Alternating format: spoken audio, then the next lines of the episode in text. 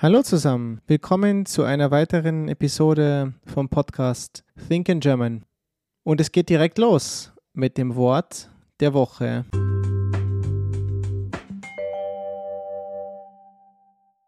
Dieses Mal soll es um das Wort, um den Begriff das Fernweh gehen. Vielleicht habt ihr schon den Begriff Heimweh gehört. Also das bedeutet, dass man das Zuhause vermisst, dass man sein, ja, seine Heimat vermisst, vielleicht wenn man längere Zeit an einem anderen Ort weilt. Hier soll es aber um das Gegenteil gehen, nämlich um den Begriff das Fernweh. Also fern, F-E-R-N-W. Was ist das Fernweh? Das Fernweh beschreibt die Lust, in die Ferne zu reisen. Es ist eine Sehnsucht nach der Ferne. Aber nicht nur unbedingt, dass man jetzt mal wieder Urlaub machen möchte, sondern dass es einen in die Ferne zieht. Also man möchte etwas Neues erkunden, vielleicht ein neues Ziel erkunden in der Ferne. Und natürlich kam dieser Begriff oft während der Pandemie zum Einsatz. Viele Leute haben sich danach gesehnt, mal wieder an einem anderen Ort zu sein, eine andere Umgebung zu sehen, andere Menschen kennenzulernen und so weiter. Dieser Begriff ist auch relativ schwierig zu übersetzen. Also wenn man ihn zum Beispiel im Wörterbuch Englisch-Deutsch übersetzt, wird es mehr wie ein Wunsch übersetzt, der Wunsch zu reisen. Aber es ist eben ein bisschen mehr.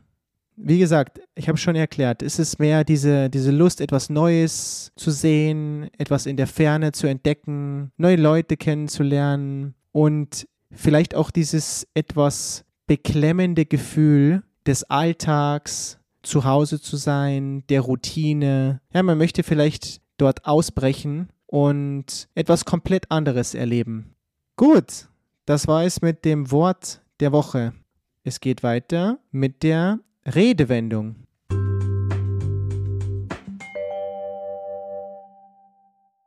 Hier soll es heute um die Redewendung gehen, sich etwas abschminken. Und sicher habt ihr schon den Begriff, das Verb abschminken gehört. Es ist reflexiv und es bezeichnet die Aktivität, den Akt, das Make-up zu entfernen.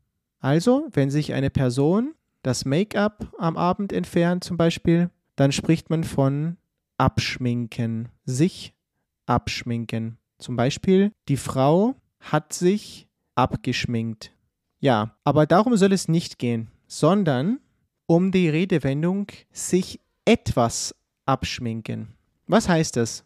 Das bedeutet, dass man irgendeinen Plan hat oder die Hoffnung auf etwas, aber es leider nicht funktioniert und man diesen Plan fallen lassen muss. Ja, man muss den Plan aufgeben, es kommt nicht dazu.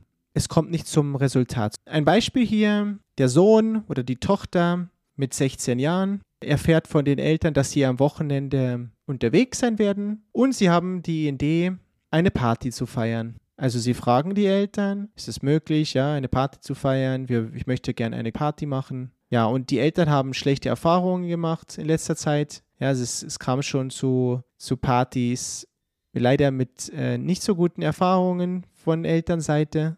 Jetzt sagen die Eltern zum Sohn oder zur Tochter, das kannst du dir abschminken.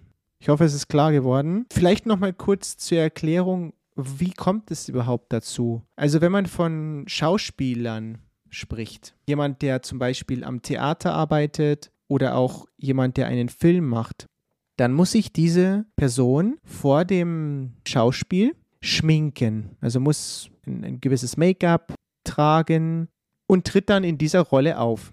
Wenn sich ein Schauspieler oder eine Schauspielerin abschminkt, verlässt er die Rolle oder sie.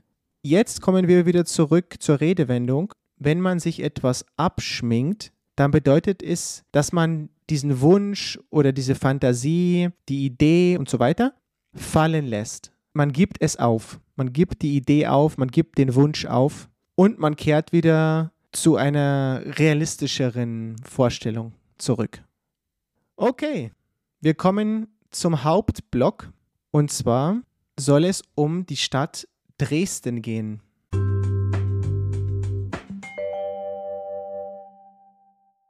Bereits im letzten Podcast hatte ich ein bisschen über das Thema Reisen gesprochen.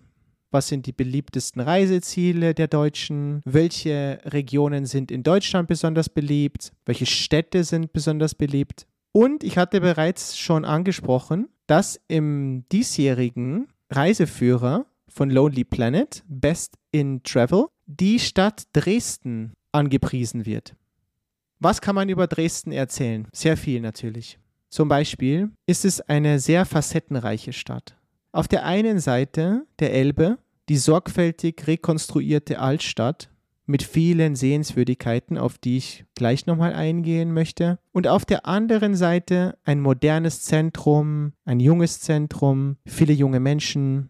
Sprechen wir ein wenig über Dresden als Kulturhochburg. Dresden ist bekannt als Kulturhochburg zunächst einmal. Warum? Es gibt in Dresden die Bestände der Gemäldegalerie Alte Meister und dank dieser Bestände unter anderem kann Dresden mit anderen Kulturhochburgen, also auch eine Hochburg, ist ein Ort, ein Zentrum für etwas. Also man könnte auch sagen Kulturzentren wie Berlin, München oder Wien mitspielen. Beispielsweise kann man in Dresden die Sixtinische Madonna von Raphael bewundern, eines der berühmtesten Gemälde der Renaissance. In Dresden gibt es den Zwinger, eines der bekanntesten Barockbauwerke in Deutschland, im 18. Jahrhundert noch Schauplatz höfischer Feste, heute gleich mit mehreren ausgezeichneten Museen zum Beispiel die Gemäldegalerie, die Porzellansammlung und einen mathematisch-physikalischer Salon. Natürlich muss man die Semperoper nennen, das Opernhaus der Sächsischen Staatsoper, auch genannt Sächsische Staatskapelle, zählt zu den führenden und traditionsreichsten Orchestern der Welt. Vielleicht habt ihr davon gehört, dass Strauss, Wagner oder Weber in Dresden ihre Wurzeln haben. Robert Schumann lebte zum Beispiel auch in Dresden zwischen 1844 bis 1850 und war unter anderem dort als Chorleiter tätig. Außerdem sind die Frauenkirche zu nennen, die Hofkirche und das Grüne Gewölbe, eines der ältesten Sammlungen für Kunstobjekte weltweit. Dresden ist aber mehr, nämlich auch ein beliebtes Szeneviertel in der äußeren Neustadt mit eigenem Flair, handwerkliche Brauereien, junge Menschen, Subkulturen, einem blühenden Nachtleben. Leider war Dresden in letzter Zeit oftmals negativ in den Schlagzeilen in den letzten Jahren, und zwar im Zusammenhang mit der extremistischen und islamfeindlichen Pegida-Bewegung. Lasst euch davon aber nicht abschrecken.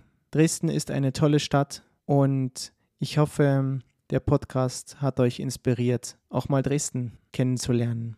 Das war's für heute. Ich hoffe, es hat euch gefallen. Ihr habt etwas Neues gelernt. Folgt gerne dem Podcast, lasst gerne eine Bewertung da und dann bis zum nächsten Mal. Macht's gut.